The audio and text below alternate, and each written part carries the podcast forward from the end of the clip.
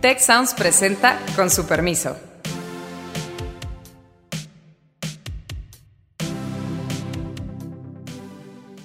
Con su permiso, hoy vamos a hablar sobre la lucha contra la corrupción.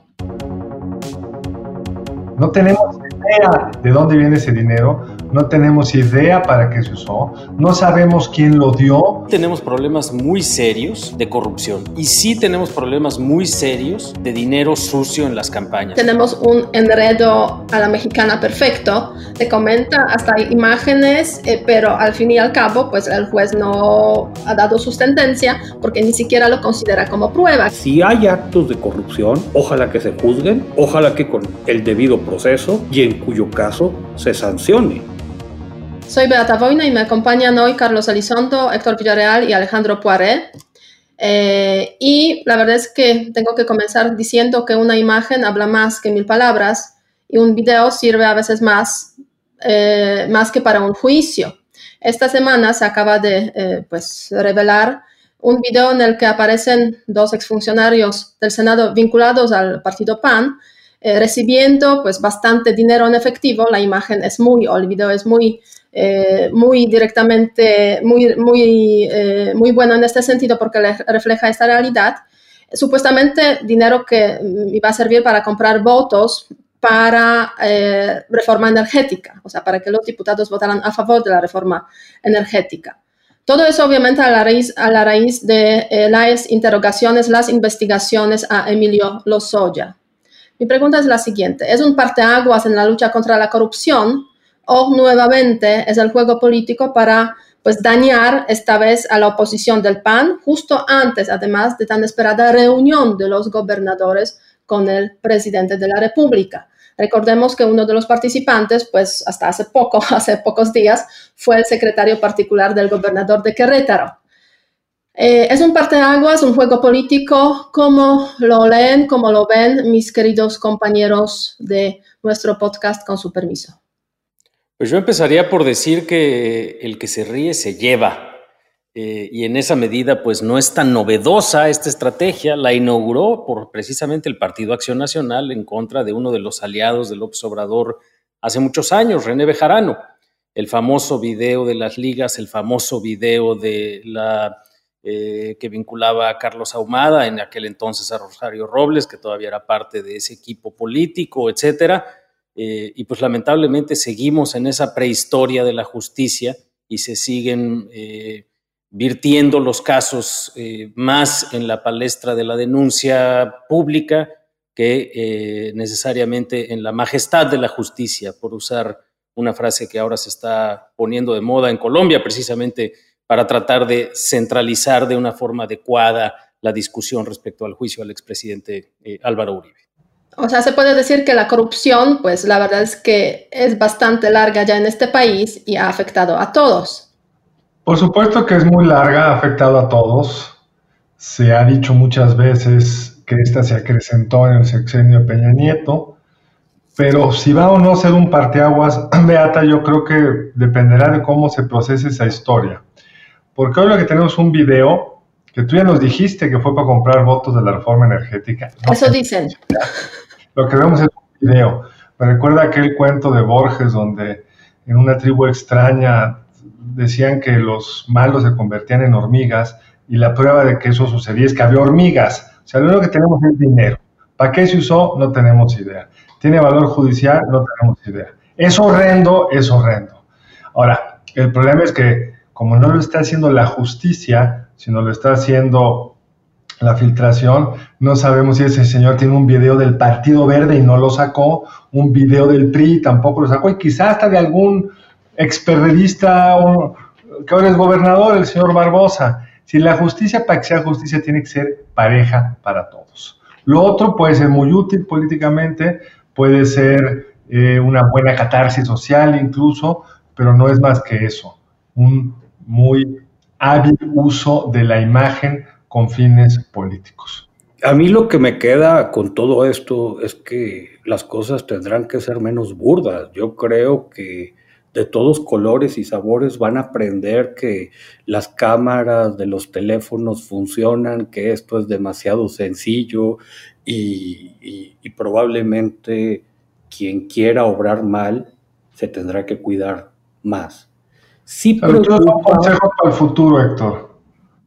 No sé si un consejo, Carlos. A mí lo que me preocupa, caray, es que más allá de, de, todas las implicaciones jurídicas, y tú hablabas de eso, no están claras aquí, bueno, a, a, quién implica, cuál fue la razón, va a tener validez a la hora de un juicio, no ocurrirá, me parece que nos puede desviar en un momento crítico de muchas discusiones importantes. Y no me gustó que más allá de la validez o no del video, un presidente que en su conferencia dice los medios no están reproduciendo esto como debe de ser eh, o como debe ser, va, aquí está, yo, yo, yo lo puedo, yo, yo lo puedo, yo lo puedo hacer y miren, creo que tendríamos que estar discutiendo otras cosas. Ahí hay un dato muy importante, Héctor, y qué bueno que lo tocas así, porque hay una columna del día de hoy, estamos grabando el miércoles 19 de agosto, eh, muy dura de parte de Raimundo Riva Palacio, precisamente cuestionando el papel del presidente de la República en ser él quien personalmente le dé una mayor divulgación a este video después de que fue él quien solicitó al fiscal general de la República que se dieran eh, al conocimiento público los videos si es que existían y recordando que precisamente el hoy presidente de la Suprema Corte de Justicia, Arturo Saldívar, elaboró una tesis muy eh, precisa respecto al caso de Florence Cassés, eh, en el cual precisamente se habla del poder corruptor de estos videos, de estas imágenes en el debido proceso. Y creo que, en fin, como bien decía Beata, hay corrupción desde hace mucho tiempo como señalaba yo, eh, pues estos videos se han utilizado como estrategia política de un lado y de otro desde hace mucho tiempo, eh, pero creo que lo, que es trágico eh, en términos de un parteaguas es que en lugar de ser este un parteaguas favorable a la justicia y la lucha contra la corrupción, probablemente sea un parteaguas que nos impulse a un mundo aún más profundo en donde no importa la justicia, lo único que importa es quién fue tan imprudente y tan desaseado y tan burdo para que en las oficinas del Senado les estén sacando esos videos y en manos de quién están esos videos.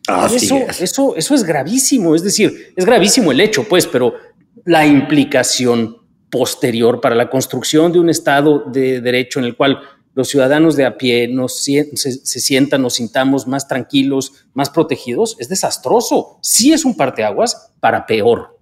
Sí, pero yo creo que en este sentido, o sea, la clave del asunto es obviamente la lucha contra la corrupción, pero que sea una lucha y una justicia, una lucha contra la corrupción de todos y una justicia obviamente para todos pareja, ¿no? Lo que tú has mencionado, Carlos, es la clave del asunto, que desafortunadamente hoy en día pues no estamos en un mundo de esta naturaleza y aquí pues eh, hace, pues justamente este año, en enero, Transparencia Internacional, pues sacó nuevamente su informe, pues sobre la percepción de la corrupción, eh, mm, destacando pues este, esta subida de México en el índice de percepción de la corrupción a, mejor, o sea, se han subido ocho lugares, a ciento, eh, número 130 de, de 138 más o menos, o sea, se ha frenado la caída y la corrupción, la percepción de la corrupción, pero lo que menciona la transparencia internacional, la recomendación es que da precisamente van en ese sentido, ¿no? O sea, lo que se debe hacer es que, por ejemplo, la Fiscalía General sea más autónoma, e independiente, para que no se use casos de lucha contra la corrupción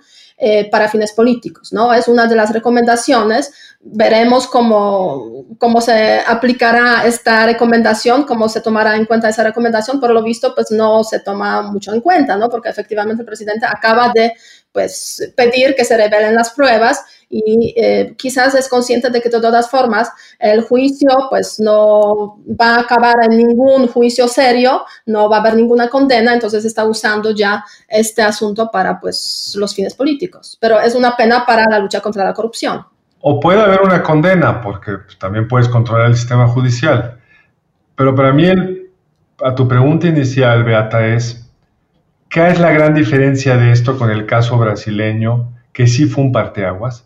La gran diferencia fue que ahí el proceso lo llevaba un órgano autónomo, independiente del presidente, que pues arrasó con quien aparecieron las pruebas. No fue un uso político consciente de cara a una elección intermedia. Eh, porque en el caso de Emilio Lozoya lo que es bien curioso es que ya se nos olvidó por qué está Emilio Lozoya en México. El juicio de extradición que se suspendió, pero las dos casos por los que acusan a Emilio Lozoya es porque recibió dinero de una empresa que se llama eh, Oderbrecht y de otra que se llama este, de Carlos Ancida. Y que eso lo llevó a una serie de transacciones posteriores, en el 2014, la última de ellas. En ningún momento está el tema de los presuntos pagos a legisladores, ni mucho menos esta cosa tan evidente de llevar el caso hasta el presidente, expresidente Calderón con el caso de la eh, planta de etileno 21 que no tiene nada que ver con los soya, es del 2010. Entonces, es una pena que se desaproveche esta oportunidad para realmente pues, usar los mecanismos de la justicia para que cada quien pague la sanción que tiene que pagar. Y creo que aquí también podemos, compañeros, caer en unos errores de lógica terribles.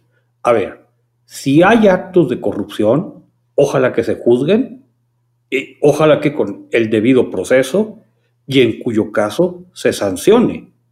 Aquí podemos caer en cuestiones como tan ilógicas y tan disparatadas como hubo sobornos a legisladores para la reforma energética, entonces esto es una prueba fehaciente de que CFE tiene que controlar la red eléctrica o de que Pemex debe ser el único que tenga gasolineras en nuestro país. Cuidado con ese tipo de razonamientos. Creo que sería terrible y hay el riesgo de un retroceso en la materia en nuestro país justificado por un video filtrado. No, sí, sí, el silogismo es terrorífico, tienes toda la razón. Eh, de hecho, en fin, el día de hoy también eh, el gobernador de Querétaro, Francisco Domínguez, uno de sus colaboradores es quien, quien aparece en los videos, ex colaboradores ahora, eh, le decía al presidente de la República, porque estuvo allá en Querétaro eh, de gira, y decía públicamente, y al presidente, algo así que también retaba un poco el silogismo de este, de este video, dice, pues ¿cómo van a decir que me pagaron por eh, apoyar una reforma que fue una reforma originalmente mía. Eso decía el gobernador, el gobernador ¿no? Claro. Eh, e incluso ponía a su favor el hecho de eh, haber propuesto cerca de 800 enmiendas a la iniciativa del presidente Peña Nieto. En fin, hay una serie de argumentos ahí, pues, oscuros, pero tienes toda la razón, Héctor. la segunda derivada de esos silogismos perversos eh, pues va a ser todavía la profundización de una política energética aún más contraria a la, de la reforma. ¿no? Ahora, teniendo toda la razón, Héctor, otra vez bien interesante, partes del supuesto que ese dinero se usó para la reforma energética. Sí, claro que no está demostrado. Claro, que a lo mejor no es cierto. No de quién viene. Idea de dónde viene ese dinero, no tenemos idea para qué se usó, no sabemos quién lo dio, porque quien lo da es el único que no se le entiende la voz, no aparece en el video, es claramente el delator del grupo. Entonces, con los hechos que tenemos, es que hay un señor que recibió dinero. Porque incluso la fiscalía ha dicho que esto no son los videos de los Oya. Eso dice la fiscalía. Entonces, pues, la verdad no tenemos idea, pero ya estamos concluyendo el propio gobernador Domínguez concluye que no pudo haber sido él porque él no hubiera recibido dinero por la reforma energética. Deja entrever que quizá por otros temas sí, pero bueno, eso ya es. Otro tema. Bueno, así, yo diría que así tenemos un enredo a la mexicana perfecto, donde pues se dice, se comenta, hasta hay imágenes, eh, pero al fin y al cabo, pues el juez no ha dado su sentencia porque ni siquiera lo considera como prueba quizás. Entonces, sí, como digo, un enredo eh, perfecto en el cual pues cada uno puede sacar lo que quiere y los que pues están con esta intención digamos del uso político pues también lo pueden explorar muy bien y lo hemos visto pues en esos días porque la pregunta siguiente es, la pregunta eh, la siguiente pregunta es ¿puede llevar eso a enjuiciar a los, a los expresidentes mexicanos? Hay base legal para eso, este, hay argumentos para eso. Por lo pronto, el presidente propone pues hacer un referéndum y que lo organicen pues los propios ciudadanos, digamos, esa solicitud de referéndum para que puedan mayoritariamente responder a la pregunta si consideran que se puede o no enjuiciar a los expresidentes o quizás a algunos de los expresidentes. Pues claramente desde el punto de vista jurídico es un sinsentido. No tenemos en México un sistema de jurados populares donde a través de encuestas o de consultas populares determinemos a quién se debe de enjuiciar y por qué no de paso ya enjuiciarlos, no sería el paso lógico subsecuente. Ahora, el caso jurídico de cada uno de ellos le compete determinar a un juez. No tengo idea qué pruebas tenga Lozoya eh, respecto a Peña Nieto. Lo que vemos del caso de Calderón, insisto, se ve muy raro. Sí, muy lejano también. Lo que sucedió en el 2010 Hoy la empresa Braskem trae un interesante desmentido, lo publicó la jornada en primera plana, interesante, donde dice Braskem, nosotros hicimos actos de corrupción, lo confesamos con la justicia de Estados Unidos, pero solo en Brasil. O sea, nosotros, Braskem, no hicimos nada en México. Somos corruptos, pero no hicimos nada en México. Y luego explica pues, la naturaleza de esta transacción, que fue una suerte de concurso, el precio de descuento es un precio que se utilizaba en otras transacciones parecidas, pero es bien interesante que desde la lógica del presidente, el mero hecho de que haya habido una pérdida para Pemex de esta transacción presupone un acto de corrupción y no un negocio que falló, como fallan tantas veces los negocios. En este contexto yo creo que es interesante recordar también que, como Carlos mencionas, o sea, eh, la empresa eh, Braskem solamente corrompió, pero en otras partes, no necesariamente en México. Ahora bien, estamos viendo prácticamente hasta, hasta hace poco, hemos estado viendo que fue Brasil el país que, digamos, eh, más hizo en el contexto de lucha eh, contra corrupción en el caso de Odebrecht, con prácticamente tres presidentes, dos presidentes y un vicepresidente mm, en proceso o enjuiciados. En Perú hubo cuatro, o sea, uno que tuvo que renunciar y tres expresidentes involucrados por ahí Colombia, Santos, estaba por ahí el asunto, pero al final se, acabó sin, sin ninguna consecuencias en Panamá. Y hay países donde efectivamente pues este asunto no tuvo conclusión, ¿no? Uno de ellos es, es México. Entonces, pues qué bien que se está investigando, pero es cierto que la investigación que se, se está haciendo, la verdad es que eh, lo hacen de tal manera que puede em, hasta dañar la forma en la cual se debería luchar contra la corrupción, ¿no? Es un, juicio, pero político básicamente, hecho por los que quieren hacerlo. Es que ese es el riesgo y ese es el problema y eso, para mí eso es lo grave de todo este asunto, porque sí tenemos problemas muy serios de corrupción y sí tenemos problemas muy serios de dinero sucio en las campañas y podemos hablar de eso en un momento más. Pero esta es la peor forma de entrarle al tema esa es la realidad, porque es parte explícita de la estrategia de un gobierno para no perder tanto en las elecciones intermedias. Lo mencionábamos la vez pasada que hablamos de encuestas de popularidad. La única expectativa, la única narrativa, y de hecho pues nos tiene hablando a todos de ello, que tiene el gobierno y su partido es el combate a la corrupción. Y entonces la pregunta, la respuesta a tu pregunta, Beata, de si van a enjuiciar a un expresidente o a otro, pues va a estar 100% en la estrategia del cálculo político de un gobierno con un partido apabullado por malos resultados en salud, en, economía, etcétera, y de un fiscal que es eh, autónomo, pues solamente aparentemente de nombre. Es parte de esa estrategia. No puede ser así. Tendría que ser sobre los hechos, sobre eh, casos concretos y en esa medida, pues, eh, eh, ir construyendo en efecto un régimen de rendición de cuentas que sí nos hace falta. Y caiga quien caiga. Porque claro. es claro es que las baterías están enfocadas hacia un partido, el sí. PAN. Sí, sí, pareciera estar muy sesgado esto contra el PAN. Ahora, yo, yo quiero mencionar un par de cosas. A ver, es que a mí esto de los juicios populares me, parece que es el arranque de la campaña a pensar en 2021 y que se puede alargar muchísimo y sin ningún sustento, pero lo puedes subir a tu conveniencia. Miren, ya viene el juicio a los presidentes y se hace un foro y todo, y va a ser un tema que de naturaleza es muy ruidoso. Y yo creo que lo que vimos ayer tampoco es una coincidencia. Hoy hay una reunión importantísima del presidente con la CONAGO y había temas que eran candentes, caray, o sea, se tenía que discutir Insabi, se tenía que discutir un fondo de estabilización que se va a vaciar en el año, se tenía que discutir qué iba a ocurrir con la caída de las participaciones, estaban todos estos temas, ¿qué se va a discutir el día de hoy? El video de ayer. Entonces, ¿fue coincidencia? No lo creo. Sí, no, sin duda, es un látigo que está sacando, que ha sacado el presidente por ahí para este, neutralizar a uno de los gobernadores, eh, precisamente para enseñar también que pues si los demás saltan demasiado, pues igual puede usar nuevamente el látigo, ¿no? Para castigar. Este, a través de este tipo, digamos, de, de, instrumentos que están por ahí quizás al alcance. O sea, no sabemos efectivamente quiénes estaban ahí y cuántos videos más hay en, eh, digamos, eh, en el bolsillo. lo que parece terrible acá para ellos es que pues el video es como que lo filtraron entre cuates, porque no es el momento de la entrega del dinero, es como cuando lo están contando ellos. ¿Quién es el que entregó el video? ¿Realmente estaba ahí la gente lo oya? Pues no, quizá no tengo la más remota idea.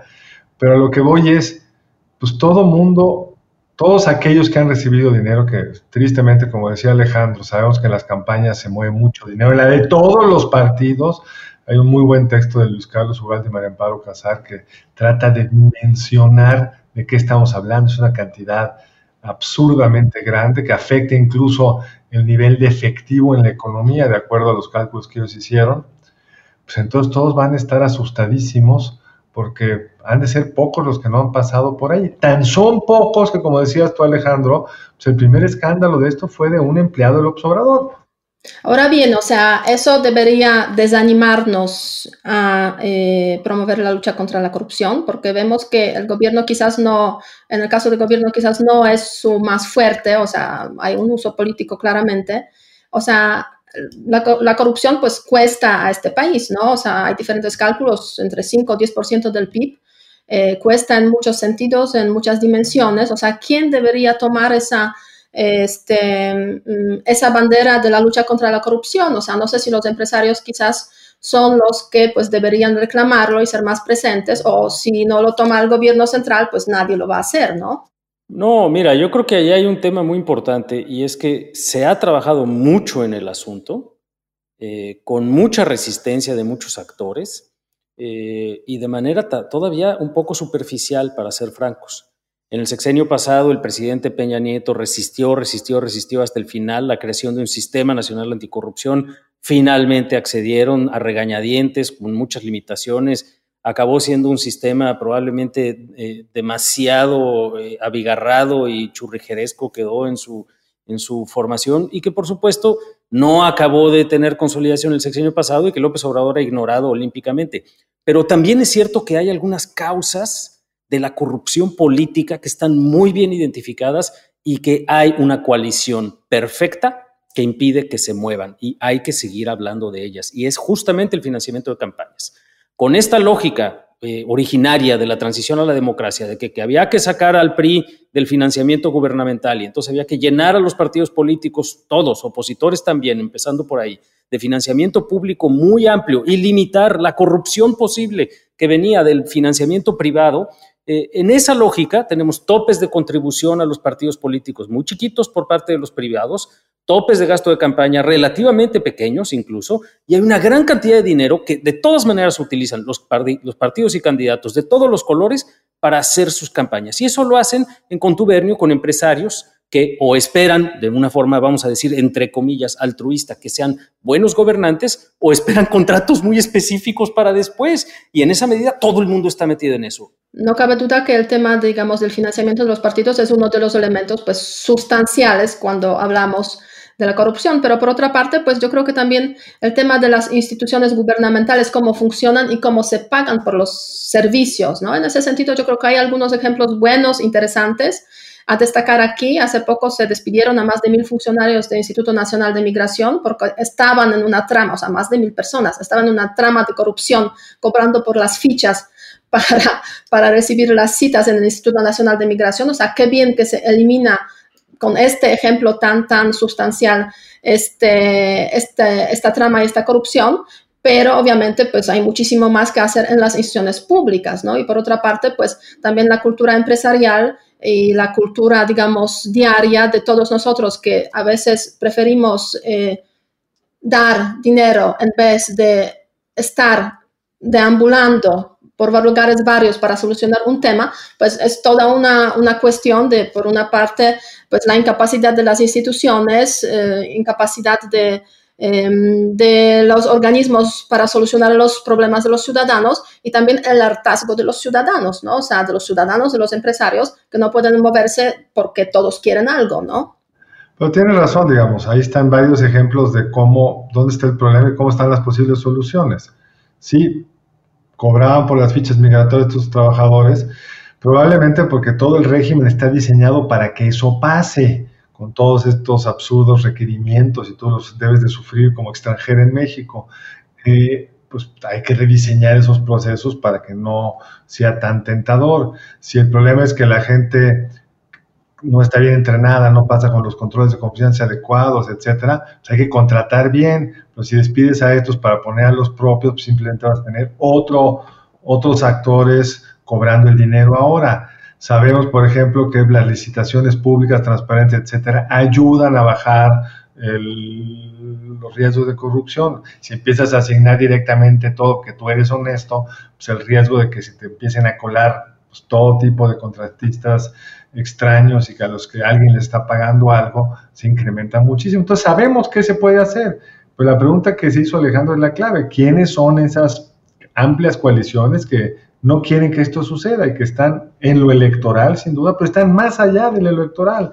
Hay todo un ecosistema de empresarios acostumbrados a hacerse ricos de los contratos vinculados del sector público o los que requieren regulación gubernamental, como la industria inmobiliaria en la Ciudad de México, que se ha documentado algunas cosas horrendas entre gobierno y empresarios ahí metidos. Entonces tenemos un súper reto que los videos y la estrategia de hacer de esto un, escándalo político difícilmente va a ayudar. Sí, mira, Beto, lo que pasa es que yo quisiera volver a tu pregunta original. ¿Va a ser esto un parteaguas? Pues yo creo que va a meter el tema de la corrupción si de por sí ya estaba en, la opinión pública, pues yo creo que esto lo va a elevar y eso es positivo. A mí me preocupa lo que se está recetando. Nosotros me quedo con algo que decía Alejandro, toda esta discusión del sexenio pasado, la creación de un sistema nacional anticorrupción, que a lo mejor terminó con un diseño sumamente complejo, pero se quedó a la mitad. Y, ahorita estamos viviendo, hemos insistido en, eh, en otras emisiones del programa, en un desmantelamiento del Estado. Entonces, va a ocurrir este combate a la corrupción por medio de la voluntad del presidente y él directamente. Con, me parece que, que no debiera ser el tránsito por ahí del combate a la corrupción. Creo que tendría que ser una apuesta institucional y esa no se ve por ningún lado. O sea, sí es cierto, las instituciones son las claves y también en el contexto de este, la lucha contra la corrupción, una de las recomendaciones precisamente de Transparencia Internacional es seguir fortaleciendo, consolidando, de hecho, el sistema de anticorrupción que se creó hace relativamente poco, que está por ahí a medias, ¿no? Funciona a medias y funciona solamente, si funciona, es a nivel, digamos, federal no está consolidado para nada a nivel de los estados, donde pues estamos eh, conectados, digamos, y donde la corrupción pues se nota muchísimo, o a nivel de los diferentes poderes, ¿no? O sea, consolidación del sistema de anticorrupción, eh, Fiscalía General Autónoma, Independiente, declaraciones patrimoniales, son esos tres ejes principales cuando hablamos de las instituciones y realmente persecución eh, penal, ¿no? De los hechos. Eh, y sabemos muy bien que justamente el Poder Judicial no es de los más fuertes en este país. Entonces el desafío es, es enorme y con el juicio a los Oya pues no necesariamente pues se va a solucionar, se va a llegar a los resultados que realmente esperaríamos. Pero bueno, permítanme regresar a la encuesta de la semana pasada. Eh, ¿A quién se imaginan dirigiendo la reconstrucción después de la pandemia en México? Eso fue la pregunta, con una participación de nuestros seguidores que este, consideran que el sector privado, 65% respondió así, debería liderar la reconstrucción, mientras que a gobierno federal apuesta solamente casi 12% de los que nos respondieron y a gobiernos locales un poco más 21% que no se necesita reconstrucción consideran solamente, o sea, menos de 2%, o sea, todos los que participaron eh, nos muestran claramente que sí consideran que necesitan la reconstrucción, confiando más en los empresarios, eh, sobre todo en los empresarios, un poco en los gobiernos locales y muy poco, 11%, 12% en el gobierno federal. Así que esa es la, eh, la respuesta a esa pregunta de la semana. Eh, y para esta semana, pues yo quería preguntar, queríamos preguntar pues algo muy sencillo, porque si estamos avecinando el referéndum sobre si se puede enjuiciar o no los presidentes, pues podemos hacer una encuesta breve. ¿Se debería enjuiciar a los expresidentes mexicanos por corrupción u otros cargos? Sí, no, no lo sé. O sea, la, elección es muy sencilla en este contexto. A ver qué nos responden eh, los, eh, nuestros seguidores. Eh, ojalá nos puedan seguir en nuestras redes con el hashtag con su permiso. Por lo que veo, todos coinciden en que aún nos queda un camino largo para este, conseguir el objetivo de un país sin corrupción. O por lo menos donde se, se castigue con, con precisión, con certeza, con frecuencia, pues. Así es. Muy bien, muchas gracias. Cuídense mucho y nos escuchamos en breve. Hasta luego. Muchas gracias al equipo del Tecnológico de Monterrey y de Tech Sounds. Productor ejecutivo de Tech Sounds, Miguel Mejía. Productora de Con su permiso, Alejandra Molina. Y postproducción, Max Pérez. Les invitamos a escuchar el siguiente episodio de Con su permiso y el resto de programas de Tech Sounds en los canales de su preferencia.